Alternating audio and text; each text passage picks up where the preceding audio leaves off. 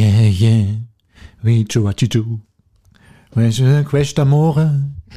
Una buona questa amore. Was ist das, Italienisch? We, we. Una pachico. Okay, es ist Finnisch. Questa buona questa amore. Oh, it's wonderful. Wonderful. Wonderful. Jetzt bitte. Ach, Herr Kollmann. Hoffmann und Kollmann. Völlig überzogen. Der Podcast. Da hat Team Kollmann heute mal richtig abgeräumt, kann man sagen, ne? Das wundert mich. Richtig weil abgeräumt Team heute. Nala wäre nämlich heute Starman von äh, David Bowie gewesen. David Bowie schlägt normalerweise jeden und Ja. alles. Team Nala ist unser Redaktionshund und der wollte eigentlich Who Let the Dogs Out hören oder Rednecks mit Cutnut Show, aber Frau Hoffmann hat ihm das aufgezwungen. Ja, das hat man richtig gespürt. Der hat richtig verängstigt geschaut, der Hund. Kein normaler Hund hört mehr Rednecks als Huckleberry, look them go. Mhm. Ja, Frau Hoffmann. Lock Time Go. Was? Das ist gut. Schön, dass Sie hier äh, mit am Start sind, Schön, Frau dass Hoffmann. auch Sie hier sind in Ihrer Wohnung, Herr Kollmann. Es ist Folge, es ist Folge Nummer 60 des Hoffmann-Kollmann-Podcastes. 60 Folgen, Frau Hoffmann. Was haben wir alles schon erlebt? Resümieren wir mal ein bisschen über die Res- letzten 59 Folgen. Was Boah. war Ihr persönliches Highlight? Ja? Äh, Das Interview, das wir nie ausgestrahlt haben? ja, genau. Mit der Kannibalenfrau. das steht immer noch auf Halde. Herr Ja, Kollmann so- will das einfach nicht so senden. Das war ihm so scheiße unangenehm. Ich habe die Woche mal wieder reingehört, weil ich mir dachte, naja, vielleicht könnte man doch mal wieder. Aber Das war ich, ihm zu heftig, ne? ich, mich hat's dann doch wieder zu sehr abgeschreckt. Es ging halt um den Kannibalen von Rothenburg, Ja. weil diese Frau hat sich mit ihm getroffen und mit ihm zusammen ein Buch geschrieben. Ich fand es mega spannend. Sie haben, mega. auch, Sie haben auch gemeinsam zum Mittag gegessen. ja. Leber. Okay, ich glaube, das müssen wir rausschneiden. Nein. Nein. ähm, letztens habe ich noch durchgeguckt, unsere kompletten Folgen, und da ist mir aufgefallen, dass wir ein paar Promis dabei hatten. Wo, Nora Tschirner, Ja. ja, den Bergdoktor Hans Siegel, Mhm. ja, war auch ihr Highlight, ihr großes. Dann haben wir unter anderem gehabt Sebastian Fitzek, Autor. Thomas D. Thomas D. war Mit zu dem Gast. haben wir gebaggert. Markus Kafka. Ja, da waren schon ein paar Leutchen dabei, Frau Hoffmann. Sehr, sehr interessante Menschen. Also Folge 60, heute kann es nur besser werden. Und ähm, Das heute wird's, heute wird's irgendwie total seltsam, weil Herr Kolmer hat sich diesen Interviewpartner rausgesucht und ich Ja, das- also- kann nur den Kopf schütteln, weil ich niemals glauben würde, wenn ich den angebracht hätte, hätte Kollmann gedacht, ach Herr, äh, Frau Hoffmann, ganz ehrlich, an sowas glauben Sie. Aber nein, bei Ihnen ist das total legitim, ja. Sie legen sich auch auf den Boden, machen irgendwie so einen so einen Ton an und schweben plötzlich in anderen Sphären. Können Sie mal kurz erklären? ja, ich habe ich hab ein neues Buch gekauft, Hoffmann. Das ist von Robert R. Monroe geschrieben. Und das Buch nennt sich Der zweite Körper. Der Robert Mhm. Ich habe auch Monroe, einen zweiten Körper, seit ich esse. seit ich mehr esse, man seit dem ihn nur, Lockdown. ja, man sieht ihn nur bei ihm. Er ist auch äh, um mich herum ist mein zweiter Körper. Ich kann dieses äh, Buch nur empfehl empfehlen, weil äh, der Robert Monroe ist ein ganz großer Bewusstseinsforscher und ähm, der äh, beschreibt, wie faszinierend es sein kann, dass wenn man nachts seinen Körper verlässt ja, und mal auf Reisen geht. Wenn ich nachts meinen Körper verlasse, Frau dann gehe ich zum Beispiel joggen und ins Fitnessstudio, esse nur Salat. Das macht mein zweiter Körper. Jetzt, äh, Ja. ja. ja gut, Frau Hoffmann. Ich werde Ihnen das Buch zum Geburtstag schenken und dann äh, werden Sie das in der Woche mal schön durchschmökern. Ja, Nein, aber erzählen Sie doch mal das mit dem Ton. Sie haben doch links und rechts irgendwie so Töne ablaufen Ja, lassen. also äh, der, der Robert Monroe hat mit seinem Institut zusammen Hemisynktöne erzeugt, produziert. Hemi-Synktöne. Genau, über, über die verschiedenen Jahrzehnte. Und äh, man muss sich das folgendermaßen vorstellen. Wir haben ja alle, jeder Mensch hat zwei Gehirnhälften, ja, die linke und die rechte. Wir nutzen aber zu knapp 90 Prozent nur die linke Gehirnhälfte. Und die rechte wird nicht genutzt, Frau Hoffmann. Bei Ihnen schon gar nicht. Bei Ihnen wird nicht mal die linke richtig Wissen genutzt. Sie, warum ja? das nicht stimmt? Soll ich Ihnen gleich erklären? Wollen Sie erst zu Ende reden? Ich rede erst zu Ende. Ja. ja? Und ähm, damit man die rechte auch damit aktiviert und mit, mit, mit einbindet, haben die diese Töne erfunden. Und wenn man sich die anhört, ich kann gleich mal einen vorspielen, Frau Hoffmann. Bitte. Dann sind das. Verlasse ich dann schon meinen Körper, wenn ich den höre? Ich weiß es nicht, kann gut sein. Dann ähm, sind das verschiedene. Jetzt passen Sie auf hier. Ja, Entschuldigung, ich sollte mich mehr öffnen Ja, öffnen Sie für dieses mal. Thema. Ja? Mal Ja, ein bisschen. ich bin sowas von offen. auch mal offen sein ja, für, ich für bin andere so Geschichten und. open dafür. Ja. So, jetzt passen Sie auf, ich spiele Ihnen jetzt mal was vor. Total offen. Das ist einer dieser Töne. Und ähm, äh, das funktioniert folgendermaßen: Das sind zwei unterschiedliche. Ja, Ich Moment. höre nix. Ja, ja, kommt gleich. So, hier. Also. Wenn ihr jetzt Auto fahrt, bitte kurz stoppen und danach weiterhören. Man, es könnte sein, dass ihr einschlaft. Ja. Ich skippe mal ein bisschen Das vor. hat doch Ich, jemand gesungen. jetzt warten Sie mal.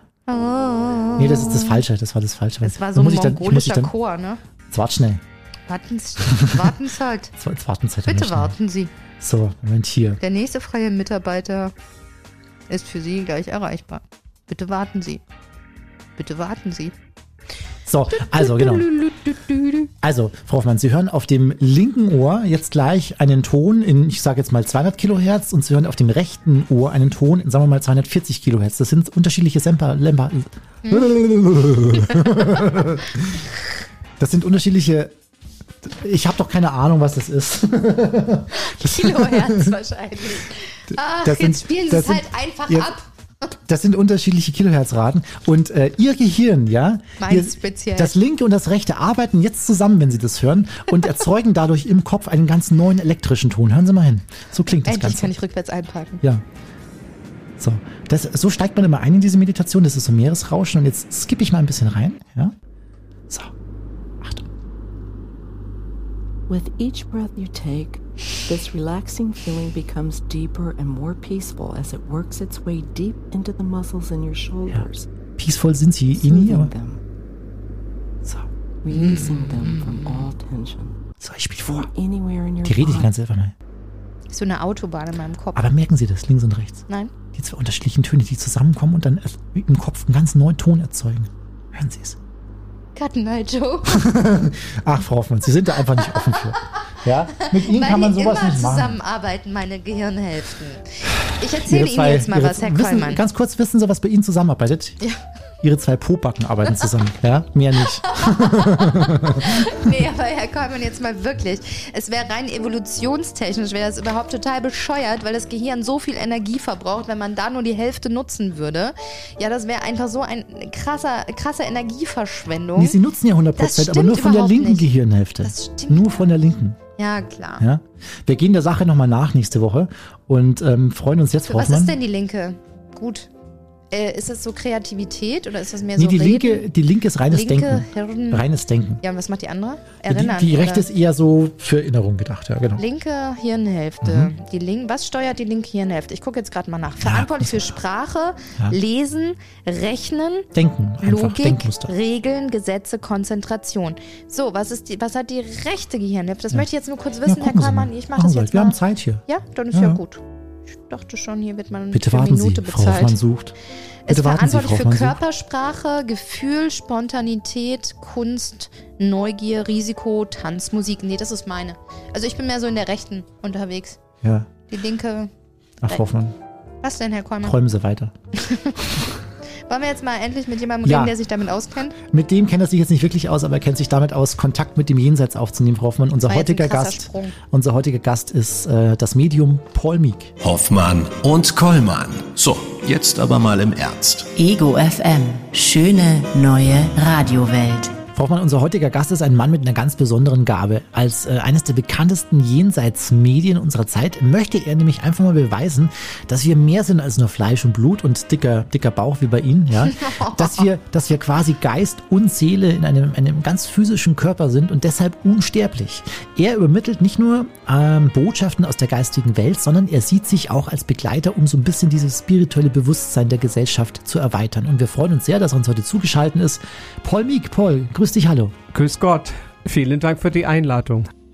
Paul, Herr Kollmann hat es in der Einleitung eben schon erwähnt, du hast eine ganz besondere Gabe. Erzähl uns doch mal kurz, wann dir zum ersten Mal bewusst wurde, dass du ganz besondere Fähigkeiten hast. Du warst noch ein Kind, richtig? Ja, ähm, ich denke, viele Kinder haben das, dass die sehen irgendwie Lichter oder die spüren jemand ähm, aus der geistigen Welt. Vielleicht kann man die nennen Engel, auch höhere Wesen. Ähm, als Kind habe ich sehr viel wahrgenommen. Und dann habe ich dann eine äh, spätere Zeitpunkt, vielleicht war ich acht oder neun, eine Nahtoderlebnis. Aber damals wusste man nicht, weil man hat nie gehört von dieser Ausdruck Nahtoderlebnis. Aber er hab, ich habe dann ein Meningitis bekommen und musste in Krankenhaus. Und während dieser Anfahrt in Krankenwagen habe ich meinen Körper verlassen. Es war ähm, eigentlich ein schönes Gefühl. Ähm, äh, ich habe keine Angst bekommen. Ähm, und es war für mich ganz natürlich. Es war kein Sch Schmucker, etwas ähm, un unheimlich. Aber dann, als ich kam an im Krankenhaus, habe ich meine Mutter und Vater gesehen, dass die haben geweint. Ich habe schon mitbekommen, dass der Arzt hat gesagt, wir können nur ein paar Minuten warten, weil sein Herz schlägt nicht mehr. Und dann äh, war ich sofort wieder da. Es ist, ob meine innere Stimme oder eine Stimme hat gesagt, du musst zurück. Also ich war so halb in dieser anderen Realität und dann bin bin ich zurückgekommen und war monatelang in äh, Quarantäne in dieser Krankenhaus alleine. Es war eigentlich keine schöne Zeit, sehr krank und vollgepumpt mit Antibiotikum und Medikament. Mhm. Ähm, ich habe viel Zeit nachzudenken und ich habe in diese ganz fürchterliche Situation Besuche bekommen aus dem Jenseits. Mhm. Also ich habe dann immer das Gefühl gehabt, dass jemand war da und hat liebevoll auf, auf mich geschaut. Mhm. Ähm, und äh, dann nach diesem Erlebnis kam ich dann wieder nach Hause in der Schule und, und habe dann noch mehr viel wahrgenommen. Mhm. Ich wusste, wenn jemand schwanger war in der Nachbarschaft, äh, das wird ein Bub oder das wird ein Mädchen. Ähm, ich wusste vieles, ohne mhm. zu wissen, warum weiß ich das. Ach, Wie alt waren Sie da und, und wie war das für ich Sie? Ich war vielleicht neun, äh, nach diesem Erlebnis neun bestimmt.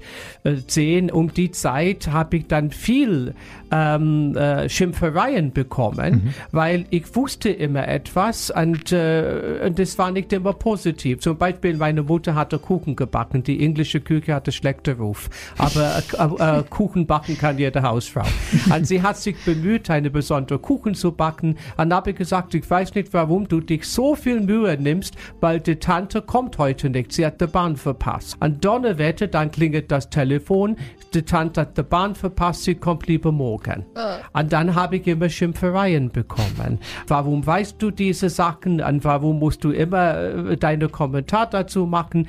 Und ich war manchmal missverstanden. So fühle ich mich auch manchmal gegenüber von Frau Hoffmann. Ja, die sagt auch öfter mal, also, woher wissen Sie das? Woher wollen Sie das wissen, ja? ja? Paul, wenn wir das so hören, erstes Nahtoderlebnis als Kind und dann auch noch all diese ganzen Erscheinungen und Kontakte aus dem Jenseits, die du da damals schon wahrnehmen konntest, war das in so jungem Alter nicht auch unfassbar beängstigend?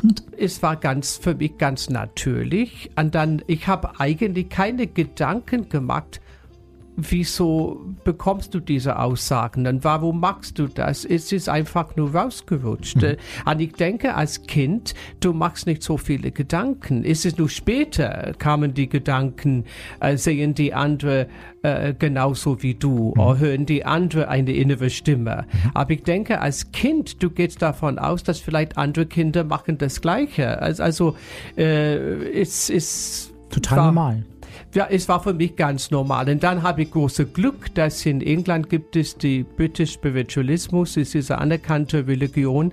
Und dann bin ich hingeführt durch ein Schicksal, durch eine Freundin. Ihre Mutter hatte Rückenschmerzen und hat gesagt, ich gehe dahin zum Heilung. Und, und, und da habe ich gesagt, ich möchte da mitgehen, habe natürlich war ich ganz gesund als Kind.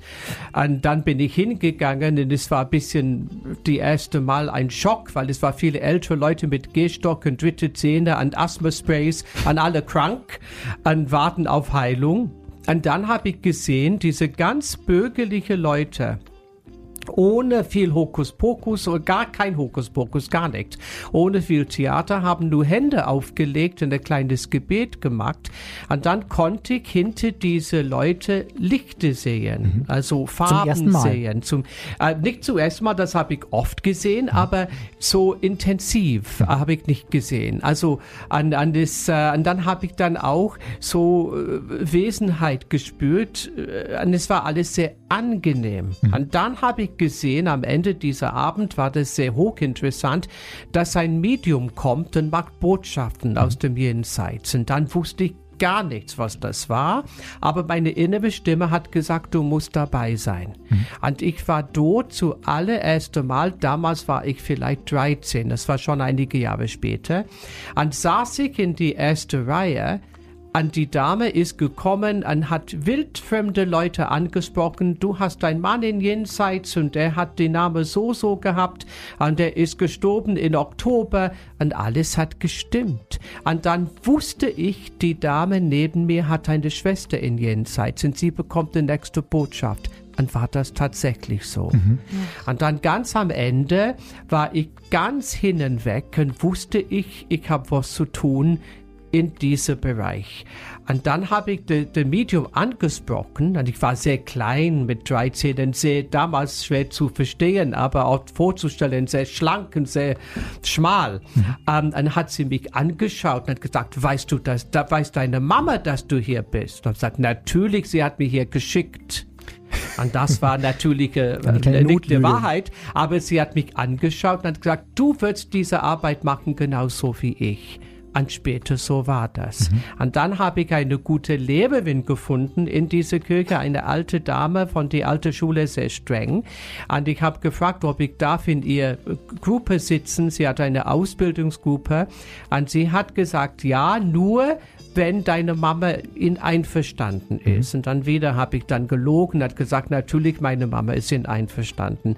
Und ich habe das ein bisschen verheimlicht zu Hause, weil ich habe Angst, dass meine Mama äh, sagen würde, du darfst da nicht hin.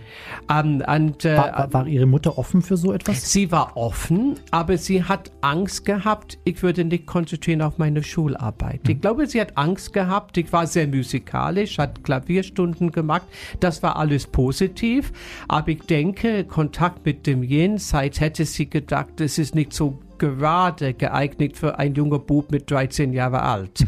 Fußball wäre besser angesagt, Klavierspielen war okay, aber Jenseitskontakt, das, ich denke nicht. Aber ihr große Angst war, er wird nicht konzentrieren auf die Schularbeit, denke ich mir. Paul, hier bei uns in Deutschland sind diese Themen, über die wir hier heute mit dir sprechen, meist ein Tabuthema oder man beschäftigt sich einfach total ungern damit. Warum sind denn Medien wie du in deiner Heimat England gang und gäbe und warum gehört das Thema To- Tod dort zum Alltag? Äh, Die haben eine lange Tradition. Der British Spiritualismus ist vielleicht 150 Jahre alt oder 140 Jahre alt. Und seit dann haben die anerkannte Kirchen, wo man kann heiraten, wo man kann eine Beerdigung ähm, bekommen, äh, Taufe. Ähm, und äh, in jeder Stadt gibt es so eine. Und es gibt äh, natürlich, nicht jeder in England glaubt in Leben nach dem Tod, das ist ganz klar. Aber es gibt viele Leute, wenn die haben Trauer, manchmal die Hausarzt wird sagen, gehen Sie zu Herr Soso, er macht jeden Zeitkontakt. Vielleicht würde es Ihnen helfen. Und es gibt, äh, die gehen anders um ähm, mit die Themen. Ähm, in England haben die eine ganz schlechte Gesundheitssystem. Vielleicht amputieren die die falsche Bein, aber wenn es geht um Sterben, kommt eine nette Dame, halt der Hand und gibt dir Tasse Tee. Also die sind dann liebevoll. Die sind die erste auf der Matte mit Hospicearbeit. Ähm, trotz allem, ähm, an die gehen anders so mit dem Thema Tod. Und ich denke, Tod in Deutschland besonders war vor vielen Jahren Tabuthema. Man redet nicht über den Tod. Jeder muss schön sein, erfolgreich sein, ein jung sein. Ein alt und krank, äh, das möchte man nicht unbedingt anschauen. An jeder möchte alt werden, keiner möchte alt sein. Und wir würden alle sterben, denn nicht nur alt sterbt, auch junge Leute. Und deswegen finde ich eine ganz wichtige Aufgabe, hier besonders in den deutschsprachigen Ländern diese Themen ein bisschen zu verbreiten. Weil wenn man keine Angst hat von dem Tod, warum soll man Angst von Leben haben? Das stimmt.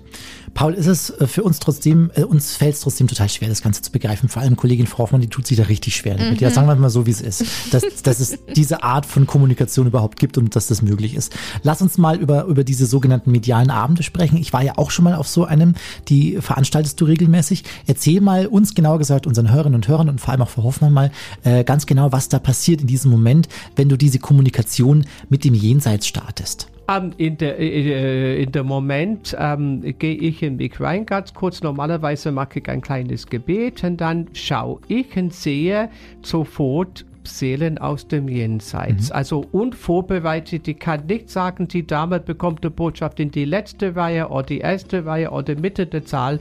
Vorher weiß ich gar nichts. Dann schaue ich und dann sehe ich verschiedene Lichter und weiß ich, da muss ich hin. Am meisten sehe ich ein Licht über den Kopf von dem Mensch, ganz am Anfang. Und dann, wenn ich konzentriere, dann weiß ich, ich muss da hin. Und dann ganz langsam sehe ich eine Gestalt, dann weiß ich, oh, da ist ein Vater, oh, da ist ein Bruder, oh, bei die Dame ist die Ehemann tot. Und dann bekomme ich Gefühle und ähm, es kommen einfach ganz, ganz schnelle Gedanken in den Kopf. Ich kann manchmal die Botschaften nicht schnell genug überbringen. Und sehr oft bin ich gerade fertig bei die eine Person und dann schaue ich und weiß, ich muss dann nach hinten mit äh, der zweiten Botschaft. Ähm, das ist wahnsinnig anstrengend und ich habe dann nachher äh, kommen Leute und bedanken sich und sehr oft kommen Leute und sagen, Herr Mick, ich bin so berührt von der Botschaft, ich bedanke mich und ehrlich gesagt, Ich wollte keins, weil ich wusste nicht, wie würde ich reagieren. Ich habe Angst, ich bricht zusammen in Tränen. Und doch bin ich sehr äh, froh, dass ich die Botschaft bekommen habe. Und viele kommen und die sind skeptisch und die sagen einfach, ich brauche Zeit, das Ganze zu verdauen. Weil wenn die kommen als Skeptiker und vielleicht dann bekommen die äh, äh, deta detaillierte Botschaft von irgendwie nahestehender Person, das ist schon, ja, die denken, wie macht er das wahrscheinlich? Ne? Mhm. Und die wissen nicht, dass, äh, dass ich habe das viele Jahre trainiert und es ist kein einfaches Arbeit, aber ich glaube, die Seelen aus dem Jenseits, wenn die möchten jemand kontaktieren im Saal, schaffen die das. Ich habe nichts zu sagen. Mhm. Wenn eine Seele aus dem Jenseits sagt, ich möchte meine lebende Frau eine Botschaft geben im Saal, dann kommen die. Und wenn ein Kind sucht die Mama und das Kind erscheint, dann habe ich nichts zu suchen. Ich muss die Botschaft weitergeben. Also das ist interessant. Es ist nicht, dass ich stehe da auf der Bühne und suche die hübschsten Gesichter aus und die schönsten Gesichter und die bekommen die Botschaft. So geht das nicht. Ich habe eigentlich wenig zu sagen. Ich bin nur eine Vermittler. Ich bringe einfach die Botschaft rüber an den Jenseits. Wird alles gesagt, wenn jemand möchte kommunizieren, schaffen die das. Das klingt für mich jetzt doch alles ja, wie soll ich sagen, ziemlich spooky, Paul. Sag mal, stockt dir selbst manchmal nicht auch der Atem bei bestimmten Botschaften, die dich hier erreichen? Natürlich, weil man spürt die ganze Emotionen. Und, und besonders mit Kindern ist das manchmal ähm, ein Thema, weil ähm, ich glaube, das ist die allergrößte Schmerz, wenn jemand ein Kind verliert, weil jede Mama, jeder Papa denkt, ich würde vorausgehen vor mein eigenes Kind. Und das ist sehr schwer. Und natürlich, wenn der Partner ganz jung geht, das ist auch nicht einfach. Und man spürt diese ganze Emotionen und manchmal gibt es besonders tragische Fälle, Suizid oder eine besondere, vielleicht gehen zwei Leute zusammen durch einen Unfall. Das, die, der Mensch im Saal hat äh, zwei ganz nahestehende Personen verloren auf einem Schlag. Mhm. Also manchmal passiert Sachen, ähm, die sind sehr wie kann man sagen, sehr, sehr dramatisch und man spürt das alles mit. Mhm. Und man spürt auch die Emotionen mit, dass, dass jemand vielleicht weint im Saal oder dass jemand überwältigt ist, aber auch man spürt diese Erleichterung nachher, mhm. dass die haben doch einen Kontakt bekommen und ich denke, das ist therapeutisch. Wenn die in Trauer sind und wissen, meine verstorbene Tochter begleitet mich im Leben oder mein Ehemann schaut auf mich, ich finde das sehr therapeutisch. Mhm. Paul, nun schreibst du zum Beispiel in deinem Buch, ähm, der Himmel ist nur einen Schritt entfernt, dass es öfter auch noch vorkommen kann, dass uns verstorbene Verwandte oder Freunde ähm, auch selbst öfter mal besuchen kommen, um mal zu sehen, wie es uns so geht. Ja, auf welche Art und Weise teilen die sich denn in, in solchen Momenten uns mit? Ah, ich denke vieles. Ähm, ich glaube, dass wenn man plötzlich das Radio anmacht und man hört ein Lied, das die Ehemann immer gerne gesungen hat oder gerne gehört hat, das könnte, man muss dann denken, warum habe ich dieses Radio jetzt angemacht, um diesen Zeitpunkt. Ne? Mhm. Oder wenn man äh, schaut Fernsehen und man kommt auf irgendwie äh, äh, eine Sendung, das der Mann äh, gerne gesehen hat, man kann vielleicht denken, ich spüre ihm hier ins Zimmer. Es gibt Leute, die sind nicht medial und die sagen, sagen, mein Mann war, äh, hat Pfeife geraucht und ab und zu habe ich das Gefühl, ich kann diese Pfeife riechen. Mhm. Und dann denke, und die erzählen mir das, was meinen Sie, Herr Meek? Und ich denke, wahrscheinlich kommt der Mann nur einfach zu schauen, wie geht es dir heute? Also für mich ist das ganz normal. Ein ganz großes Thema ist Träumen, weil mhm. wenn wir träumen, wir sind es, wenn wir schlafen, wir sind hoffentlich befreit von unseren Gedanken und von Stress und von unseren ständigen Beschäftigungen, das wir haben im Leben. Weil der moderne Mensch schaut immer auf das Smartphone, immer,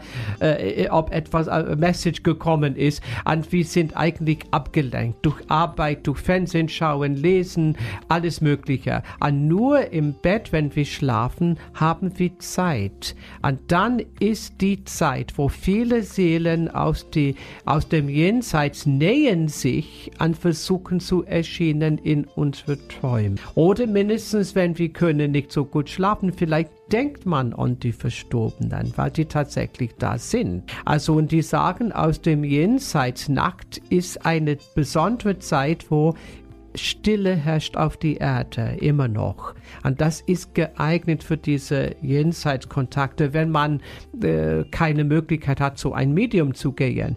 Oh, jetzt weiß ich, warum es bei mir nachts immer so nach Lakritz riecht. Kann nur mein Papa sein. Boah, jetzt stelle ich mir dein Leben ja schon ziemlich anstrengend vor. Ständig will jemand was von dir, ständig melden sich Gestalten aus dem Jenseits. Mir ist es ja schon zu viel, wenn ich zweimal am Tag angerufen werde. Ist es für dich denn möglich, diesen Kanal, über den diese Nachrichten eintrudeln, auch einfach mal abzustellen?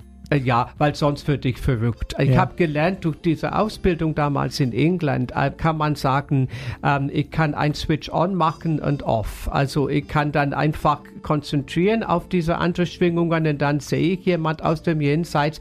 Und wenn ich gehe in den Supermarkt einkaufen oder ich schaue Fernsehen an, dann sehe ich natürlich keine Verstorbenen, weil mhm. dann äh, sonst würde ich dann ähm, wahrscheinlich, würde ich dann verrückt werden. Ähm, ich denke, man lernt das, das ist eine Gabe, aber das ist auch keine Arbeit und, und es ist verbunden mit Disziplin. Und es nutzt mir gar nichts, wenn ich sehe eine verstorbene äh, äh, Seele in der Supermarkt bei ein, einer Dame an der Kasse, es nutzt mir gar nichts. Ich weiß nicht, ähm, ich muss respektieren der freien Wille von der Dame an der Kasse. Ich kann nicht hingehen und sagen, hallo, ich sehe deinen verstorbenen Vater bei dir. Vielleicht denkt sie, er hat nicht alle Tassen im Schrank, po Porzellansyndrom. Ähm, ich weiß es nicht. Und deswegen habe ich gelernt, ähm, äh, mich zu schonen. Also es ist eine anstrengende Arbeit und ich brauche meine Kraft. Wenn ich das mache, ein medialer Abenteuer, brauche ich volle Kraft für diese zwei Stunden, mhm. Botschaft nach Botschaft, ohne Pause. Und dann sammelt diese Kraft zusammen, während die Tage, wo ich nicht medial arbeite. Mhm. So ist es auch bei mir, wenn ich, wenn mir vier Stunden Hoffmann Kommann Radio schon mit Hoffmann äh, davor bevorstehen, da brauche ich auch die Kraft. Ne?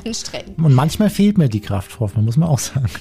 Paul, jetzt hast du uns eingangs von, von deinem ersten Nahtoderlebnis als Kind erzählt. Ähm, damals als Kind, als du dich im Krankenhaus auf einmal selbst unter dir gesehen hast, ja, total spooky. Wie kann man sich das denn vorstellen? Wie ist das denn, ähm, wenn ein Mensch stirbt? Wir haben eine physische Körper und eine feinstoffliche Körper, das wir nennen die Astralkörper. Und die Leute sehen diese Körper bei allen Nahtoderlebnissen. Die befinden sich in einer eine Art feinstoffliche und die sehen ihre physische und die denken, ähm, ich bin mehr als diese physische Körper, ich bin mehr als Fleisch und Blut. Und mit dem Tod, ähm, diese beiden Körper sind verbunden mit der Silberschnur. Und diese Schnur wird getrennt. An dem Moment, wo das Schnur getrennt ist, dann verlassen wir diese Welt. Wir werden abgeholt. Meine Meinung ist bei unseren Schutzengel, viele sagen nur, die sehen Licht. Aber ich meine, dieses Licht ist äh, der Schutzengel. Und wir würden dann auch abgeholt bei nahestehenden Seelen. Die Oma, eine Tante, eine geliebte Person. Ähm, aber in die ersten Moment sehen wir nur dieses Licht. Wir gehen durch einen Tunnel und am Ende der Tunnel erschienen diese Gesichter von die Oma, von Tante, von nahestehenden Seelen und wir haben das Gefühl, wir gehen nach Hause. Der Tod ist gar nicht so schrecklich. Ich denke, ähm, dass die Ungewissheit äh, ähm, verursacht so viel Angst. Und in dem Moment, wenn wir durch diese Tunnel sind, fallen wir in einen Schlaf das ist wunderbar. Wir brauchen diesen Schlaf, weil bei einigen Leuten Tod ist, ist nicht so ganz einfach. Die haben eine lange Krankheit hinter sich. Ähm, die sind erschöpft. Andere sind nicht bei sich. Die sind nicht mehr bei Bewusstsein. Also die fallen in den Schlaf. Und dann sehen wir wie ein Videofilm. Wir schauen unsere Leben auf die Erde nochmal an. Und wir entscheiden selbst, wo wir hingehen, auf welche Ebene, auf welche Stufe in Jenseits. Also Gott ist kein Buchhalter, und wir schauen selbst. Und jeder von uns hat einiges Gutes gemacht im Leben. Und äh, jeder von uns hat einiges gemacht, was die bereuen. Also ähm, ich denke, das ist ganz normal. Und für die durchschnittlichen Menschen ist das ein, ein ganz normaler Durchschnitt und es ist nicht so belastend und wir fallen in diesem Schlaf und wenn wir wachen auf, wir befinden uns äh, mit Gleichgesinnten. Wir mhm. befinden uns in irgendwie eine seelische Gruppe. Das ist auch interessant von den medialen Botschaften.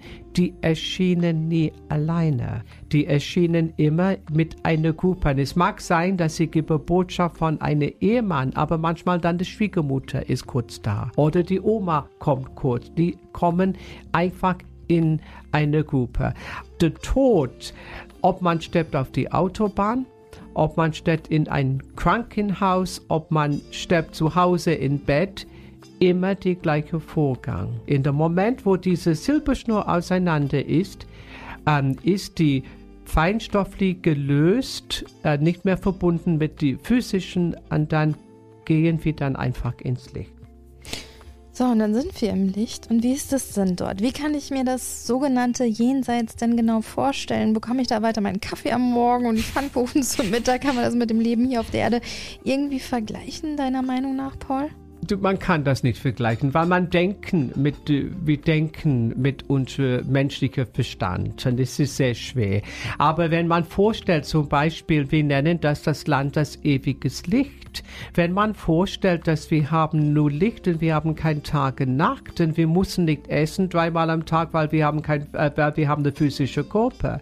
Also dann haben wir keinen ähm, äh, Begriff mit Zeit und Raum. Wir machen was im Leben, weil wir machen muss. Viele gehen in die Arbeit, weil die brauchen Geld, die Miete zu bezahlen. Es ist ein Muss. In Jenseits, wenn du was magst, ist es, weil du das möchtest, aus Liebe. Es ist kein Zwang. Wir müssen nicht in die Arbeit, wir haben nicht Termine. Also wenn wir was lernen möchten, das ist eine aus Liebe. Wir möchten das machen und wir machen das. Also es ist ganz anderes. Und, und ich denke auf alle Fälle, wir sitzen nicht alle auf einer weißen Wolke und spielen Harfe. Und viele konnten nicht zu Lebzeiten Harfen spielen. Wie soll das gehen dann in Jenseits? Mhm. Und ich denke, äh, mein Albtraum ist, dass wenn ich sterbe, jemand klopft mir auf die Schulter und sagt, ich möchte ein Seminar mit dir. Ich bin auf der Warteliste. und da muss ich irgendwie hinter Wolke gehen und was erledigen. Also so hätte ich mir jetzt Frau Hoffmann schon vorgestellt. Ne? Auf, so, einem, auf so einem weißen Wölklein mit so einer Flöte und flötet da so vor sich hin den ganzen Flöte Tag spielen, über. Im Ja. Kindergarten gelernt. Also Paul, wir drücken dir auf jeden Fall mal die Daumen, dass, äh, dass man dich im Jenseits auf jeden Fall in Ruhe lässt. Sag mal, eins deiner Bücher heißt ja, wie vorhin schon gesagt, der Himmel ist nur einen Schritt entfernt. Wenn es schon so einfach klingt, ja, wieso können wir da nicht einfach selbst, also ohne dich, einfach mal so zwischendurch Kontakt mit dem Jenseits und, und verstorbenen Menschen aufnehmen? Ich weiß nicht, Frau Hoffmanns erster Katze oder äh, der, Mein der Kaninchen, ich dem vermisse das Kaninchen schon. oder, oder der alten Oma, die mal erzählt, wie Frau Hoffmann als Kind so war. Wir können das. Es ist nur das Problem, ähm, dass wir haben das verlernt. Ähm, ich denke, ähm, wir nehmen wahr mit unserer gesamten Sinne. Ein Wort, das ich gerne ausstreichen möchte von der äh, deutschen Sprache, ist hellsehen, weil es ist nicht so hell, was die sehen.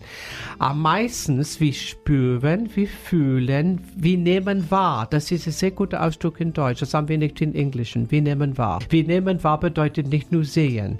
Wir können mit unseren gesamten Sinnen sehr viel wahrnehmen. Nur das Problem ist, wir sind nicht in der Lage zu erkennen, kommt das, ist das jemand aus Jenseits oder ist das meine eigene Gedanken? Was ist die Medialität und was ist meine Unterbewusstsein? Und wie Und- kann man das auseinanderhalten? und deswegen braucht man eine gewisse Ausbildung, deswegen braucht man Anleitung, deswegen muss man vielleicht das lernen. Also ähm, es ist so, dass Leute können Klavier spielen ohne Klavierunterricht, wenn die clever sind. Aber die würden nie äh, in der Konzerte Klavier spielen, auf der Bühne. Also man muss dann das verfeinern, man muss lernen umzugehen. Und das Problem ist mit dem Medial, das ist, ist gar nichts Neues. Viele haben das von der Geburt. Das ist eine, eine, etwas ganz Natürliches. Es ist nur, dass Leute haben ihre Wahrnehmungen und viele sagen, am meisten stimmt. Dann haben Probleme, dass ab und zu stimmt nicht. Und das muss trainiert. Paul, nun machst du das ja alles schon recht lang. Du hast mittlerweile dadurch auch zu den bekanntesten Medien unserer Zeit und du hast mittlerweile schon viel gehört und auch gesehen. Gibt es denn eine Wahrnehmung mit dem Jenseits, die dich bis heute ganz besonders berührt? Äh, Ich denke, eine, äh, ja, mehrere, aber es war mit Kindern. Also ich habe einmal einen Mann bekommen in eine Sitzung und er war skeptisch und er hat nichts gesagt, nicht grüß Gott, gar nichts. Also und da habe ich in die Augen geschaut von diesem Mann und habe gedacht, er ist so traurig und ich wusste gar nichts und ich frage gar nichts. In der Sitting wirklich keine Informationen vorher wissen. Und ich habe den Mann angeschaut und habe gebetet um einen Jenseitskontakt und habe ich eine ganz hübsche junge Frau gesehen mit zwei Kindern. Und dann wusste ich, die alle drei sind umgekommen in einem Unfall. Und hat auf einem Schlag die Frau verloren, zwei Kinder. Und dann die, ich glaube, es war die Tochter, hat gesagt zu mir am Ende des Sitting, er hat nichts gesagt, nur ein bisschen eine Träne ist runtergeflossen hab kein Kommentar gesagt. Und ich habe die Dame beschrieben, dann die Kinder beschrieben. Und dann die Tochter hat gesagt, sag mein Vater, dass er sollte die Tabletten nicht nehmen, dass er hat in seine Jacke. Und ich habe ihm das gesagt. Und dann nachher, drei Monate nachher, hat er mir Brief geschrieben, er wollte das Leben zu Ende bringen. Mhm. Er hat vor, in meine Toilette die Tablette zu nehmen er wollte einfach nicht mehr leben. Oh, Wahnsinn. Ja, sowas bleibt natürlich hängen. Paul, du kämpfst immer auch schon mit dem Klischee des Verrückten, ja, mit den, mit dem, mit den übernatürlichen Kräften, der nur in seinem dunklen Zimmer rumhockt und, äh, und die schwarze Katze auf der Schulter trägt, ja. Wie begegnest du Skeptikern, vielleicht auch so jemandem wie, wie mir. Kollegin Frau Hoffmann? ich denke, mit Skeptiker lasse ich die in Ruhe weil äh, und hoffentlich lassen die sich mich in Ruhe. Ich weiß es nicht, was sage ich zu Skeptiker? Ich bin mein Leben lang äh, konfrontiert mit Skeptiker. Also es gibt's immer. Und ich denke, das ist ganz gut, wenn man skeptisch ist. Ich glaube, das ist nicht ganz gut, wenn man in alles glaubt. Und ich glaube, als Skeptiker ähm, denke ich mir, man kann nur kritische Aussage sagen über die Medialität, wenn man die Arbeit angeschaut hat. Und ich glaube auch, nicht nur mediale Abend, dass die kommen zu mir und schauen das an, ist eine Schritt, aber dass die gehen vielleicht zu einer private Sitzung und, und haben eine Stunde mit einem Medium und dann am Ende können die sagen, was hat jetzt gestimmt. Und wenn die Botschaften haben tatsächlich gestimmt, natürlich Skeptiker sagen, oh, vielleicht ist das Telepathie, vielleicht machen die das auf irgendwie eine Art und Weise, aber immer kommt etwas in der Sitzung Sitzung, das sehr, sehr beeindruckend ist. Irgendwas, vielleicht ein Satz an die Skeptiker fangen an, dann ähm, nochmal zu überlegen und gehen weiter auf die Suche. Und ich denke, die lesen vielleicht Bücher an oder die gehen zu mehreren Vorträgen. Und es gibt Skeptiker, dass man nie überzeugen kann, weil die sind äh, überzeugt, äh, dass es für ihnen das nicht gibt und das ist okay. Aber ich glaube, mindestens muss man auf die Suche Suche gehen. Was ich finde unfair, ist die Skeptiker, die sagen, so was ist ein Quatsch. Und wenn man fragt, waren sie dabei? Haben sie das erlebt? Nein, sowas würde ich nie machen. Und dann verurteilen die etwas, was die nicht kennen. Was man gar nicht weiß. Ja. Und ich denke, das ist unfair. Genau so, dass jeder hat seinen Geschmack von der Musik. Und ich kann nicht sagen, das ist ein Quatsch, nur weil es eine ganz andere Richtung ist. Ich muss erkennen, es passt die anderen Leute, die gehen dahin, die haben eine Freude damit. Die macht das glücklich. Ich finde das schon so. Wir sind individuell und, und jeder Mensch ähm, hat Freiheit, äh, hinzugehen, wo er möchte. Mhm. Und ich denke, dass mit den Skeptikern ähm, manchmal ist vielleicht ein bisschen Angst dabei. Mhm. Also ich verstehe die Wissenschaftler, weil die sind wissenschaftlich äh, trainiert, die denken anderes und es ist schwer zu erklären. Manchmal denke ich selbst, irgendwann mache ich was Vernünftiges. ähm, aber dann denke ich, ich habe das so viele Jahre gemacht, jetzt 40 Jahre in die Öffentlichkeit, was soll ich jetzt machen? ja, das fragen wir uns auch oft drauf, ne? Was sollen wir noch groß machen, wir zwei? Paul, ich habe mir sagen lassen, dass du nicht nur als Jenseitsmedium bekannt bist, sondern auch dafür auf der Bühne bei deinen Auftritten hier und da auch mal einen guten Witz bringst. Magst du uns noch kurz einen deiner Lieblingswitze mit uns teilen? Was steht auf die Grabstein von einer Putzfrau? Sie kehrt nie wieder. Paul, vielen herzlichen Dank, dass du auch mir als ja anfängliche Skeptikerin jetzt bin, suche ich natürlich auch so bei mir so ein kleines bisschen nach, äh, ja, wie viel Wahrheit steckt dahinter. Auf jeden Fall vielen herzlichen Dank, dass du uns so viel Einblick gegeben hast, ähm, ja, in das Leben nach dem Tod, in das Jenseits und wie wir Kontakt mit dem aufnehmen könnten. bitte, ich bedanke mich. Dankeschön. Hoffmann und Kollmann. So, jetzt aber mal im Ernst. Ego FM. Schöne neue Radiowelt. So, Frau Hoffmann, jetzt sagen Sie mal. Was sagen Sie? Ich habe natürlich diese ganzen Geschichten, die er erzählt hat, besonders mit den Kindern, habe ich schon schwer schlucken müssen. Mit dem Typen mit, dem, mit, mit den Tabletten. Ja. Und äh, boah. jetzt würde ich das auch gerne mal mitmachen.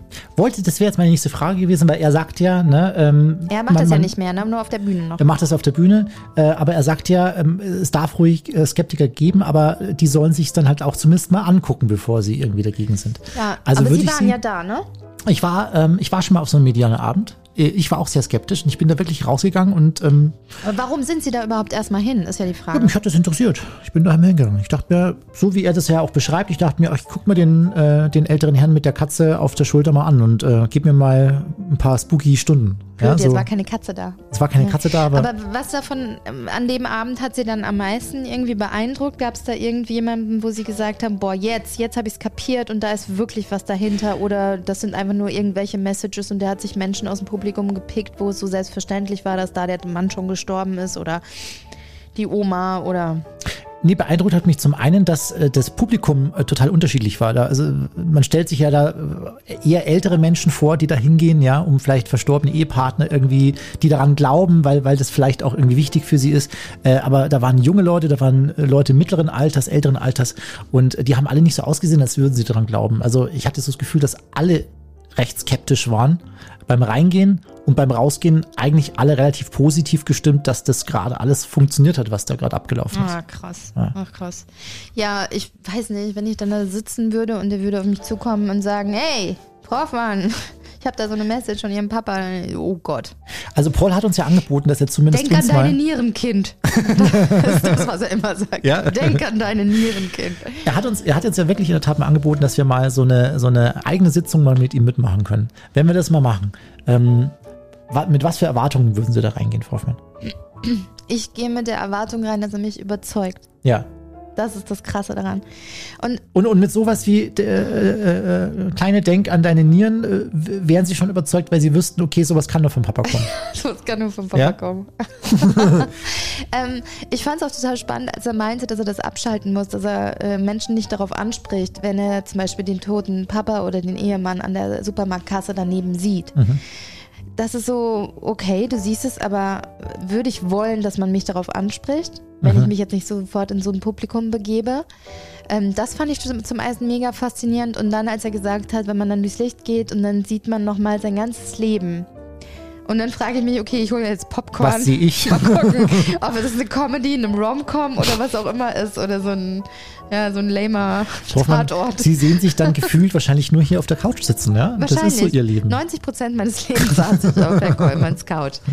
Ja, jetzt mal wirklich. Also würde ich mein Leben vor nochmal sehen wollen.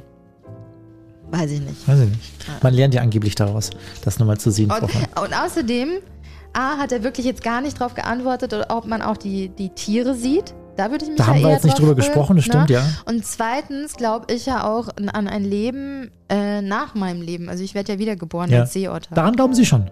Ja, Als Seeotter. das wünsche ich mir halt so. Karma, Baby, Wieso denn Karma. als Seeotter?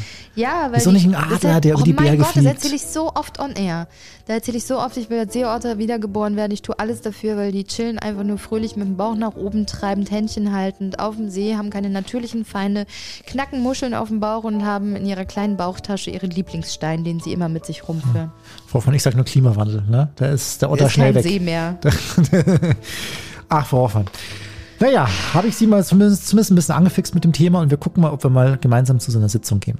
Lassen Sie uns ganz kurz nochmal die große Hoffmann-Kommern-Party ansprechen. Am 23.10. fix ausgemacht, fix unterschrieben im Spektrum Club in Augsburg. Frau Hoffmann hat sich den Club gerade äh, auf der, im Internet angesehen. Eine große eine Bühne, Bühne. eine große Bühne, viele. Scheinwerfer, Frau Hoffmann. Und zu es- es kam gerade auch noch eine Mail rein von Nicole und Frank, die schreiben, liebes Hoffmann-Kollmann-Team, wir haben heute wieder mit Genuss die Show von euch gehört. So lustig. Wie kommen wir an zwei Tickets fürs Spektrum am 23.10.? Wir Einfach möchten, am Abend vorbeikommen. wir möchten so gerne wieder tanzen, haben sie geschrieben, Frau Hoffmann. Darum geht's doch. Wir wollen tanzen. Einfach Ich mal auch. schön Ich durchtanzen. bin gar nicht auf der Bühne, Herr Kollmann. Ich bin irgendwo in der Mitte und tanze. Das Sie mein tanzen schön Job. auf der Bühne und machen die Nebelmaschine, so wie ich tanze auf der Bühne, ist klar. So, Ja, das soll's, Kollmann. das soll's gewesen sein für heute, oder? Das soll's. Ach nee, wir machen Haben noch, noch? Märchen. Wir machen noch Märchen, das gibt's aber wiederum an anderer Stelle. Heute Ähm, Nacht um 12. Was haben wir noch heute für, für ein Märchen? Hinter. Hinterm Horizont geht's weiter? Geht weiter. ähm, der Wolf und die sieben Geißlein habe ich mir heute Ach, für uns schön, runter. Da freue ich mich jetzt ganz besonders. Ja? Bis gleich und bis Machen Sie schon mal den Wolf? Ich mach schon mal.